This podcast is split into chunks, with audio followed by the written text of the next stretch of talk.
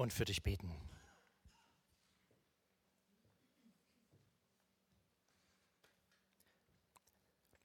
Unser großer Gott, ich danke dir, dass du uns wunderbar gemacht hast und ich danke dir, dass du weißt, was wir brauchen, was du auch in uns hineingelegt hast. Und ich bitte dich, dass du unsere Herzen öffnest für das, was wir jetzt hören werden. Bitte ich, dass du Steve segnest und ihm deine Worte in seinen Mund legst. Bitte segne du uns. Amen. Amen.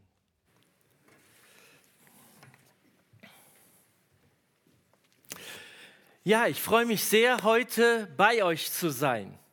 Das ist fast wie nach Hause kommen. Und zwar, wir haben ja schon vom Muttertag gehört und meine Mutter ist ein Madel aus dem Arzgebirg. Und sie ist in Stolberg geboren und äh, wir sind sechs Kinder zu Hause gewesen.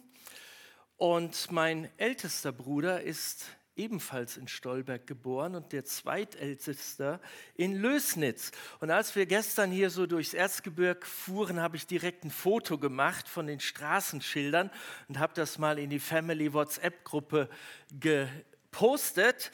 Und dann gab es erstmal ein Rätselraten, wer von uns denn hier geboren ist oder nicht. Also von daher verbindet mich etwas mit dieser Region. Und Ruthhild Helmut und unser Crewmitglied Daniel Röger und ich, wir sind seit Freitag hier unterwegs, um mit unserem Musikprogramm in Gemeinden unterwegs zu sein. Und es ist einfach schön, hier zu sein. Vor vielen Jahren, ich glaube es war so fünf Jahre, war ich mal in der EFG Tierfeld, da sah das alles noch etwas anders aus. Ich glaube, es war ein bisschen kleiner, es war auch nicht so äh, schön draußen und wir hatten ein Wochenende miteinander und ich habe noch sehr gute Erinnerungen daran. Aber als ich heute Morgen hier reinkam, habe ich wirklich gedacht, das darf doch wohl nicht wahr sein. Ich bin sehr viel in Gemeinden unterwegs, aber ich kann euch nur sagen, nicht alle Gemeinden haben eine Vision für die Zukunft. Es gibt tatsächlich Gemeinden, die möchten gerne, ob bewusst oder unbewusst, die möchten gern so bleiben, wie sie sind.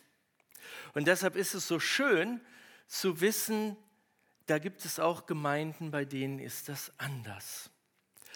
Und als äh, Rico vor einigen Wochen, Rico und Daniela mich eingeladen haben, neben dem Konzert, was wir heute Nachmittag haben, hier auch heute Morgen in diesem Allianzgottesdienst zu predigen, habe ich sofort Ja gesagt. Und ich weiß nicht, ob euch das bewusst ist. Äh, wir sind ja relativ viele hier heute Morgen im Vergleich zu dem, wie wir vielleicht sonst in Gemeinden sind. Aber ist euch wirklich bewusst, dass während wir hier Gottesdienst feiern, dass viele, viele Millionen Christen weltweit tun. Also wir sind nicht allein. Und wenn wir die Situation in Deutschland uns anschauen und schauen, dass es, ich glaube, Anfang des Jahres war es dann endlich soweit, dass die Zahl der nominalen Christen in Deutschland unter 50 Prozent gesunken ist. Und damit meine ich Menschen, die sich einer Kirche zugehörig fühlen. Und wenn wir wissen, dass das inzwischen in unserem Land unter 50 Prozent ist, dann haben wir etwas zu tun als Christen. Und wir können es nur gemeinsam tun. Und deshalb ist es so wichtig, dass wir uns zusammenschließen. Es ist eigentlich egal, aus welchem Futtertrog wir unser Futter, Futter nehmen. Denn manchmal habe ich den Eindruck, als Nachfolger Jesu sind wir einfach eine große Herde Esel. Und äh, aus welchem Futterdruck wir dann unsere Nahrung beziehen, ist völlig egal. Hauptsache, wir folgen diesem Jesus nach. Ich habe aber auch deshalb gerne zugesagt, weil ich die Gelegenheit jetzt habe, Danke zu sagen. Äh, bei eurem letzten größeren Allianzgottesdienst habt ihr für Compassion gesammelt, für die Lebensmittelkrise und ich will euch einfach danken. Und das war sehr nötig und ist nach wie vor sehr nötig. Ich gebe euch ein kleines Beispiel. Seit der Corona-Krise, die auch in den Ländern, in denen wir arbeiten, verheerende Auswirkungen hatte, seitdem kümmern wir uns um Familien und äh, bringen ihnen Lebensmittel Pakete Inzwischen hat Compassion weltweit über 12 Millionen Lebensmittelpakete ausgegeben. Äh, zurzeit ist im Süden Kenias eine ganz schwierige Situation und wir versorgen jeden Tag über 40.000 Kinder und ihre Familien mit Nahrungsmitteln. Und äh, damit ihr euch das mal so ein bisschen vorstellen könnt, wir bringen dann so ein Paket mit Lebensmitteln dahin und dann denken wir, das reicht für zwei Wochen. Und nach vier Tagen ist nichts mehr da. Und das ist nicht, weil die so viel essen, sondern das ist, weil die Ärmsten der Armen das teilen mit ihren Nachbarn. Und es käme kein Armer, dem man Essen gibt, auf die Idee, das nur für sich zu nehmen, sondern sie geben es an die Nachbarschaft weiter, sie teilen es mit den anderen. Und deshalb ist das so schwierig, überhaupt das zu berechnen, wie viel notwendig ist. Und es ist nach wie vor sehr viel notwendig. Und damit bin ich beim Thema. So segnet keine andere Hand. Von den Armen können wir lernen, was es heißt zu teilen, anderen etwas zu geben. Und wir haben ja gerade den Film gesehen über die Hände. Und so segnet keine andere Hand. In der Bibel kommt sehr viel über Hände vor. Unter anderem über die wirkliche Hand Gottes, die eine völlig andere Hand ist als die von Maradona. In dem Psalm lesen wir, von allen Seiten umgibst du mich und hältst deine Hand über mich, über mir. Oder im Psalm 31, Vers 6 steht, meine Zeit steht in deinen Händen. Oder ich habe in der Vorbereitung für diese Predigt meinen Lieblingsvers aus dem Psalm herausgesucht. Psalm 139, Vers 1, nehme ich Flügel der Morgenröte und bliebe am äußersten Meer, so würde auch dort deine Hand mich führen und deine Rechte mich leiten. Wir können hingehen, wo immer wir wollen. Wir können uns verstecken, wir können uns auf Bühnen stellen, wir können ganz weit wegfliegen oder wegfahren oder bis ans Ende der Welt reisen. Gottes Hand ist schon da. Und zwar nicht, um uns zu schlagen, nicht um uns zu drohen, sondern um uns zu segnen, um uns Gutes zu tun. Und solche Verse stärken natürlich unser Vertrauen zu Gott. Und wenn wir in der Bibel lesen, dann wird schnell klar, Gott möchte segnen. Gott möchte, dass es uns gut geht.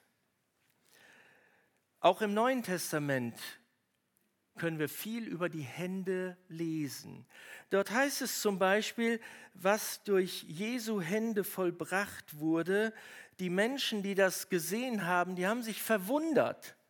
Die haben gesagt, so steht es in Markus 6, Vers 2, und solche Taten geschehen durch seine Hände. Ist ja der Hammer. Was geschah denn? Jesus half vielen Menschen. Er heilte Kranke, er segnete Kinder, er gab den Hungrigen zu essen.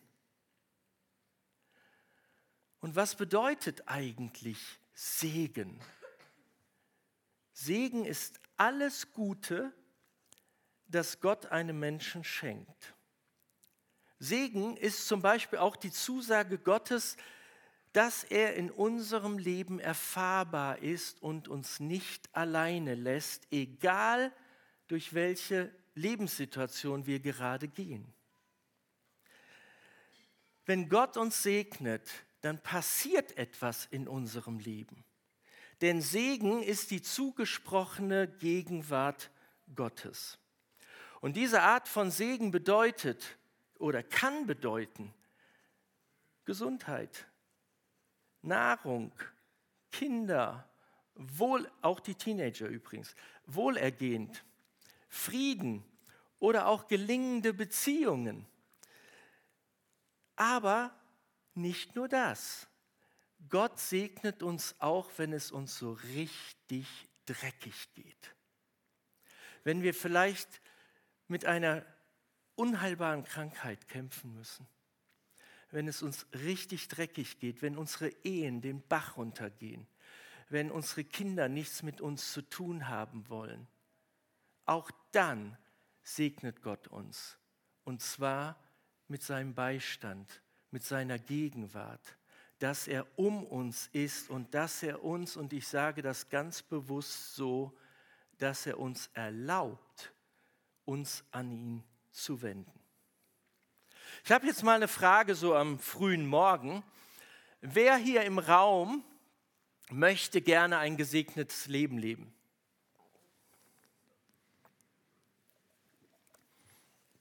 Wer möchte gern gesegnet sein? So, wir machen jetzt die Gegenprobe. Wer nicht?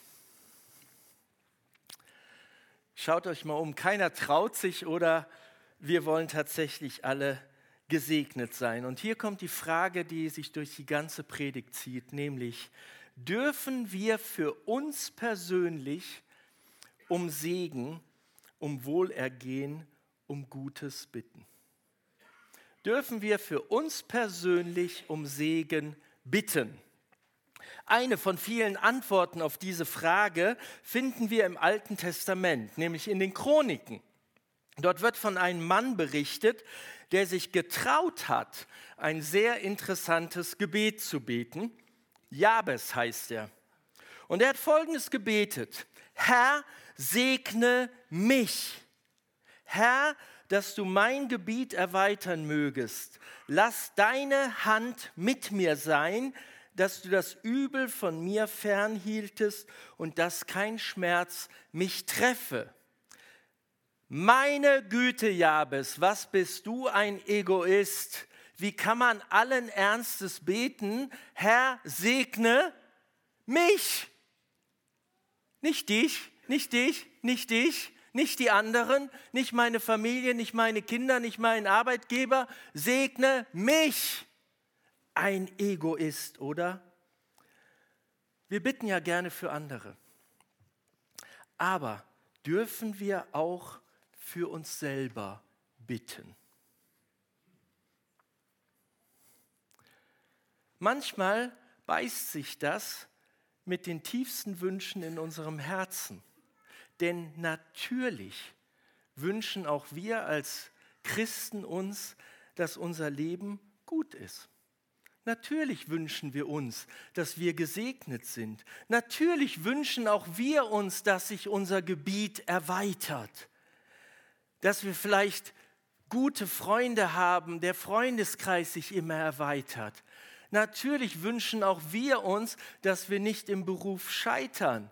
Natürlich wünschen auch wir uns, dass unsere Familien mal mindestens okay sind, wenn nicht sogar ein reicher Segen für uns und sich möglichst alle vertragen oder lieben.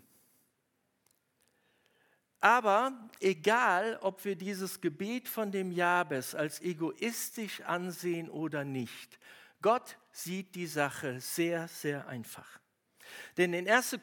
Chronik 4, Vers 10 heißt es, und Gott ließ kommen, was Jabes erbeten hatte. Ha, das wäre toll, oder? Wenn das bei uns auch so wäre. Und Gott ließ kommen, was er erbeten hatte. Aber ich glaube, wir sollten uns dieses Gebet von dem Jabes mal ein bisschen näher anschauen. Denn er betet zuerst, dass du mich doch segnen möchtest.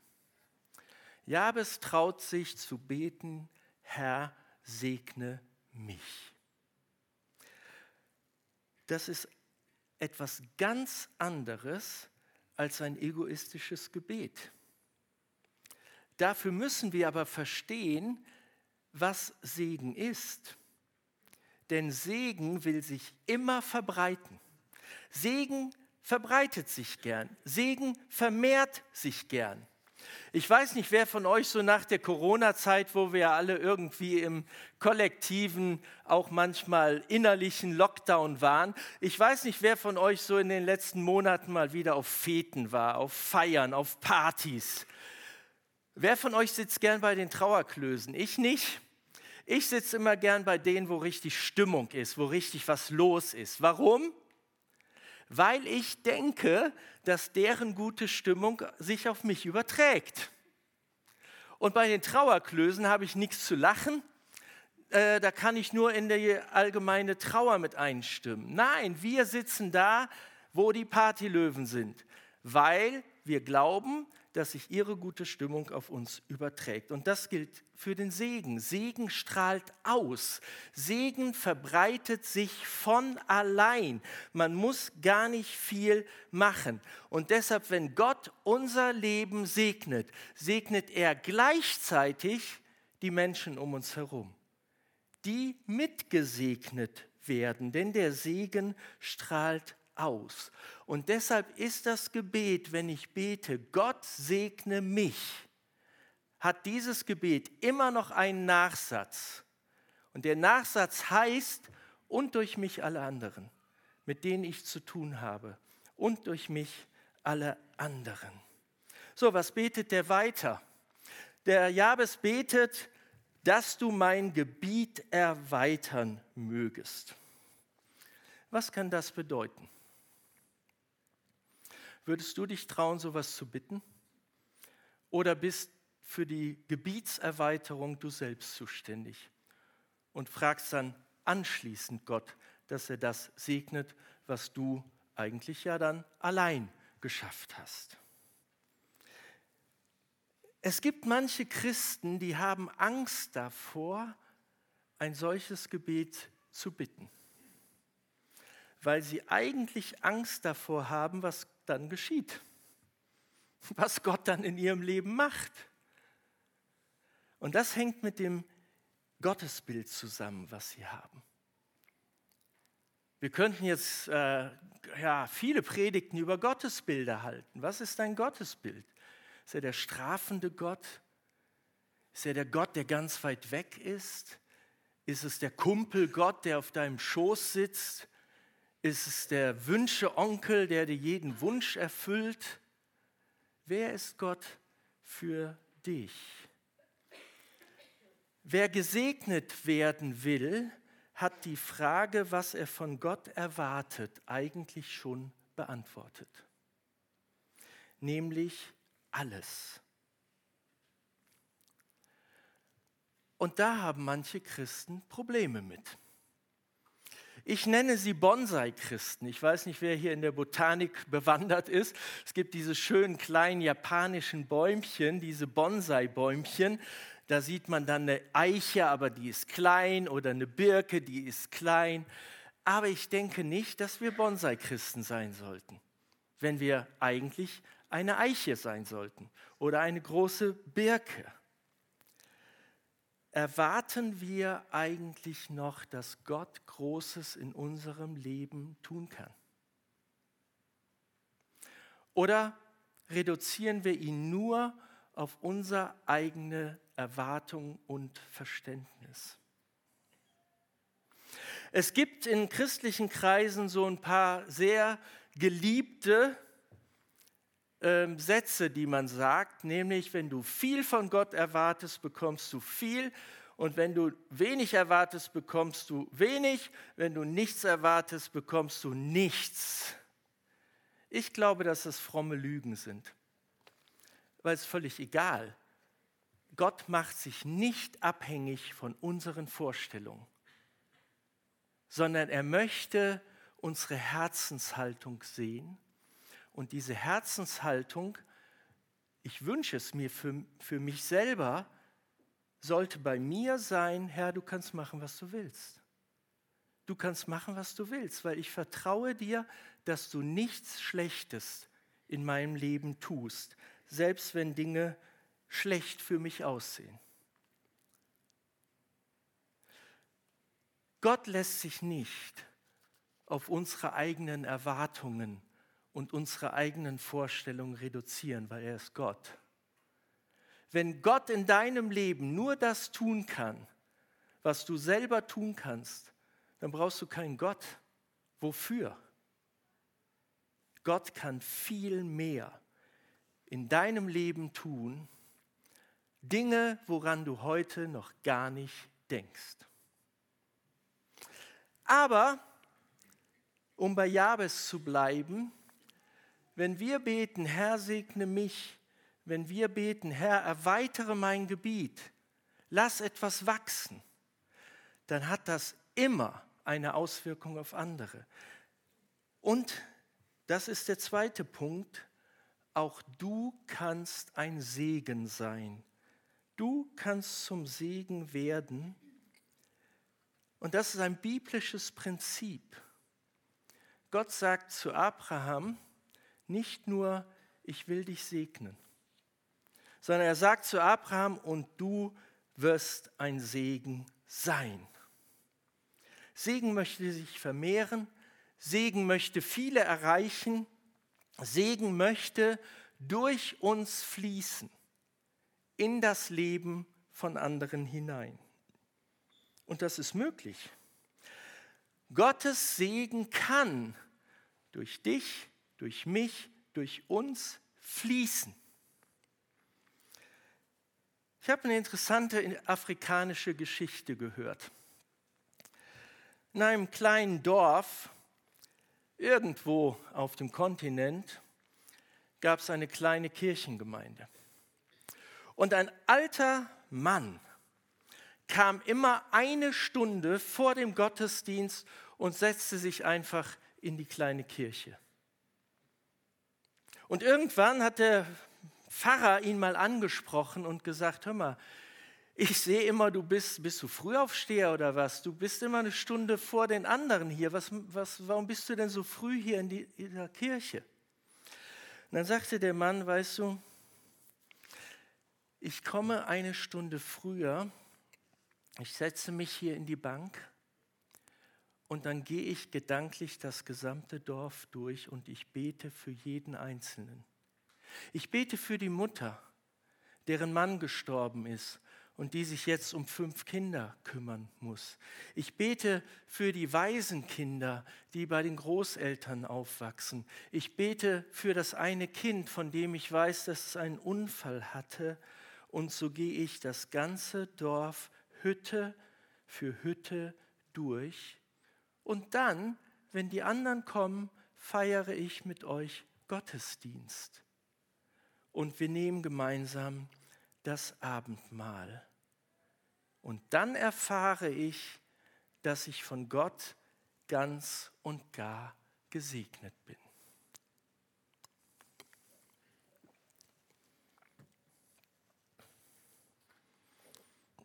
Wen möchtest du heute segnen? Geht ganz einfach. Man kann es mit dem Handy machen, indem man endlich das schon lange überfällige Telefonat führt. Man kann es per E-Mail machen. Man kann es machen dadurch, dass man an Türen klopft und etwas vorbeibringt. Man kann es machen dadurch, dass man Leute einlädt zu sich und die eigene Tür öffnet. Wen möchtest du heute gerne segnen? Der Theologe Dietrich Bonhoeffer formulierte es einmal so, Segen will weitergegeben sein.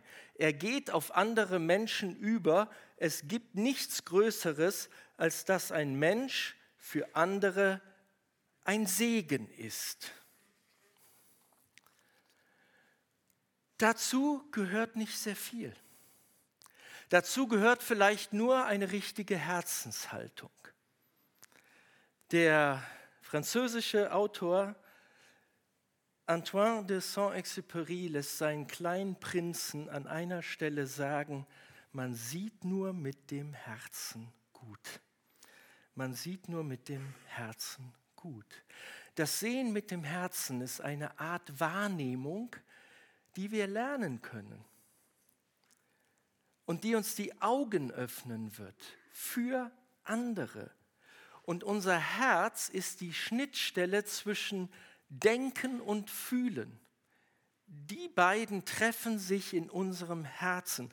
Und deshalb ist es so wichtig, dass wir auf unsere Herzen achten, dass wir darauf achten, wie sind die, wie ist es um unser Herz bestellt.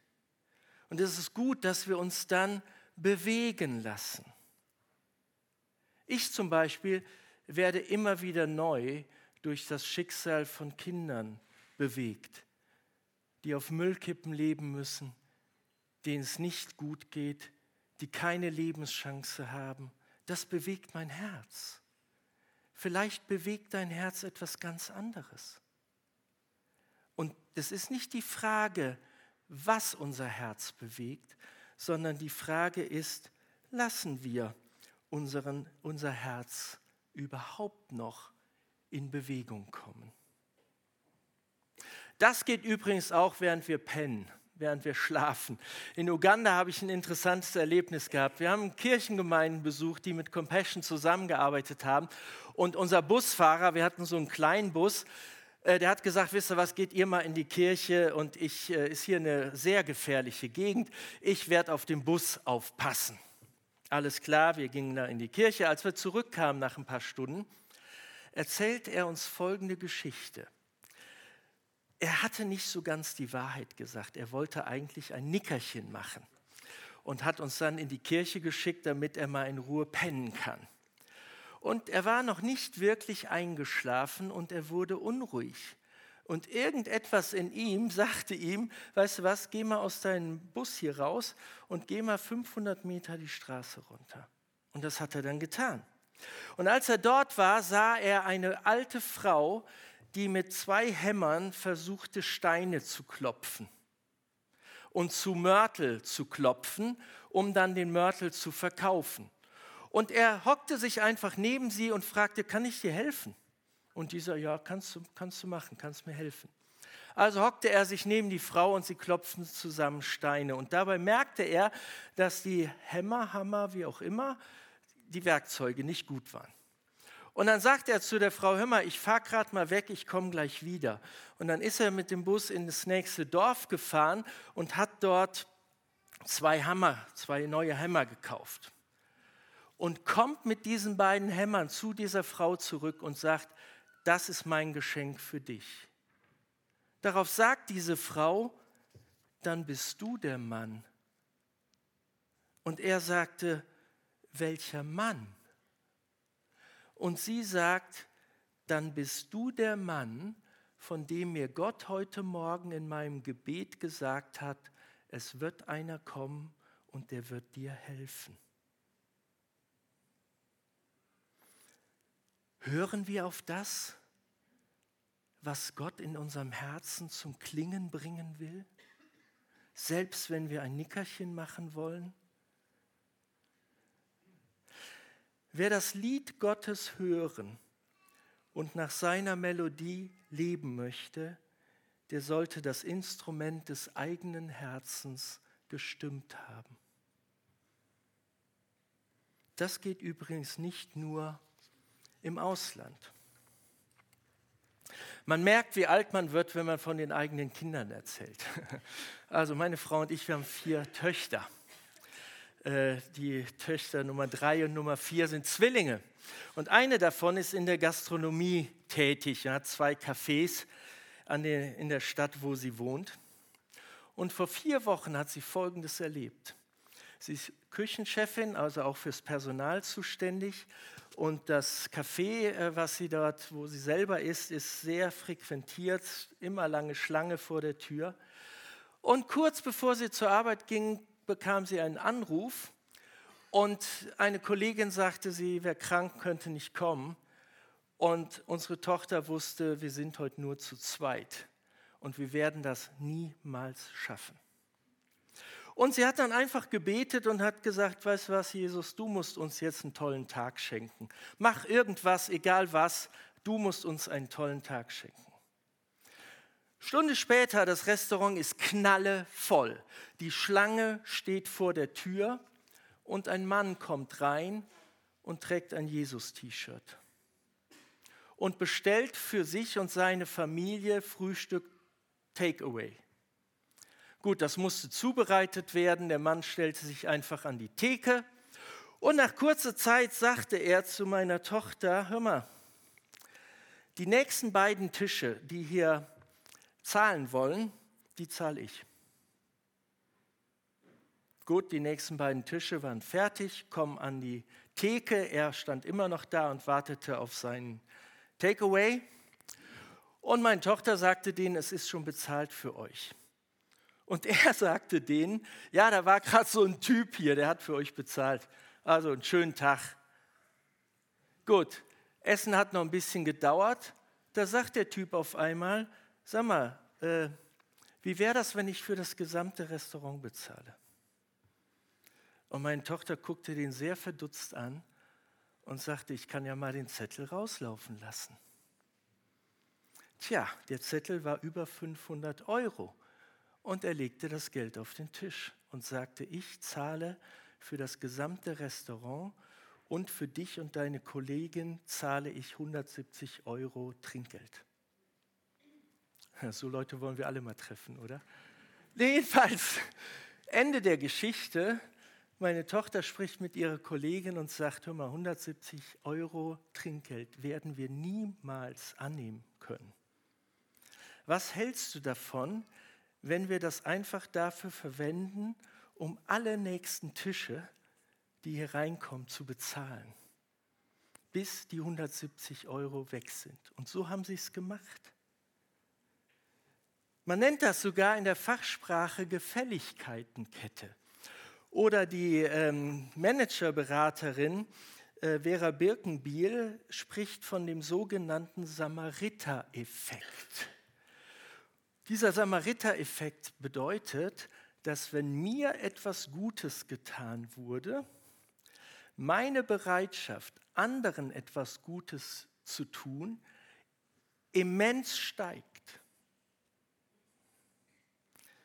Und da sind wir am Punkt wenn Gott unser Leben segnet.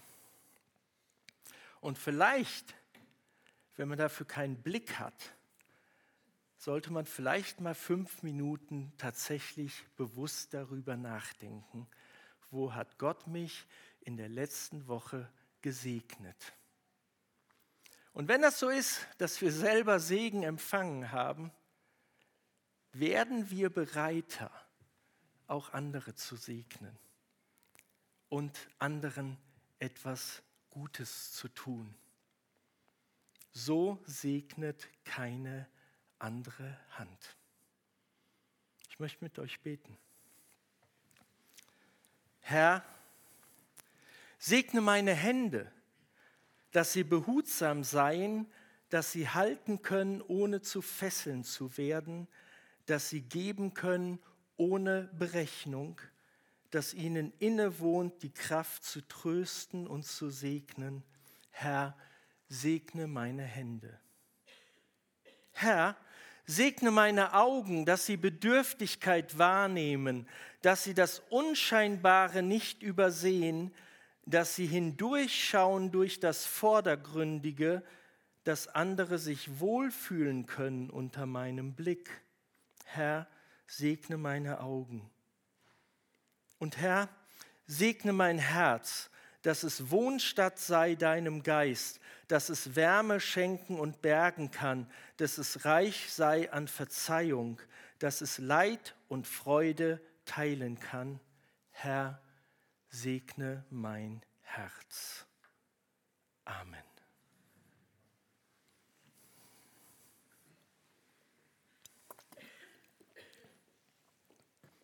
Das Wort segnen kommt eigentlich aus dem Lateinischen und dort heißt es Signum. Und Signum kann man auch übersetzen als Zeichen oder auch als Kennzeichnen. Und wir können mit unserem Leben Zeichen setzen, indem wir andere segnen. Zum Beispiel Kinder am anderen Ende der Welt. Wir können sogar Menschen segnen, deren Namen wir nicht kennen und die wir noch nie getroffen haben. Und das Leben so einer Familie in einem Slum ist sehr wahrscheinlich nicht gerade das, worüber wir sagen würden, die sind aber jetzt richtig gesegnet. Doch ihnen gilt die gleiche Hoffnung. Der Gott, der auch uns segnet, will auch sie segnen. Und dazu möchte ich euch einladen. Compassion arbeitet in 27 Ländern mit über 8.500 Gemeinden zusammen auf Basis der Evangelischen Allianz. Und äh, wir kümmern uns durch ein Patenschaftssystem um diese Kinder. Ein Pate, ein Kind. Und dann schließen wir Kontakt zueinander, dass die sich schreiben, dass die voneinander etwas erfahren. Und dazu möchte ich einladen. Wir haben hinten einen Informationstisch, wo ihr euch informieren könnt, wie ihr euch an der Stelle beteiligen könnt. Aber das ist keine Alibi-Handlung für andere Dinge, die wir dann unterlassen. Also schreibt ruhig die E-Mail heute, führt das Telefonat, ladet die Leute ein, geht zu ihnen und bringt ihnen etwas. Und es macht überhaupt keinen Sinn, wenn wir eine Patenschaft für ein Kind in Äthiopien übernehmen und die Kinder im Nachbarhaus sind uns völlig egal. Insofern fängt es, dass wir Segen verbreiten, schon dort an, wo wir wohnen, wo wir sind. Aber wir können tatsächlich das Leben von anderen ganz weit weg segnen. Und was passieren kann, wenn wir das tun, das könnte ich euch jetzt erzählen, aber ich habe jemanden mitgebracht, der das viel besser kann, weil er das selber erlebt hat. Janelli. Und wir schauen mal den Film.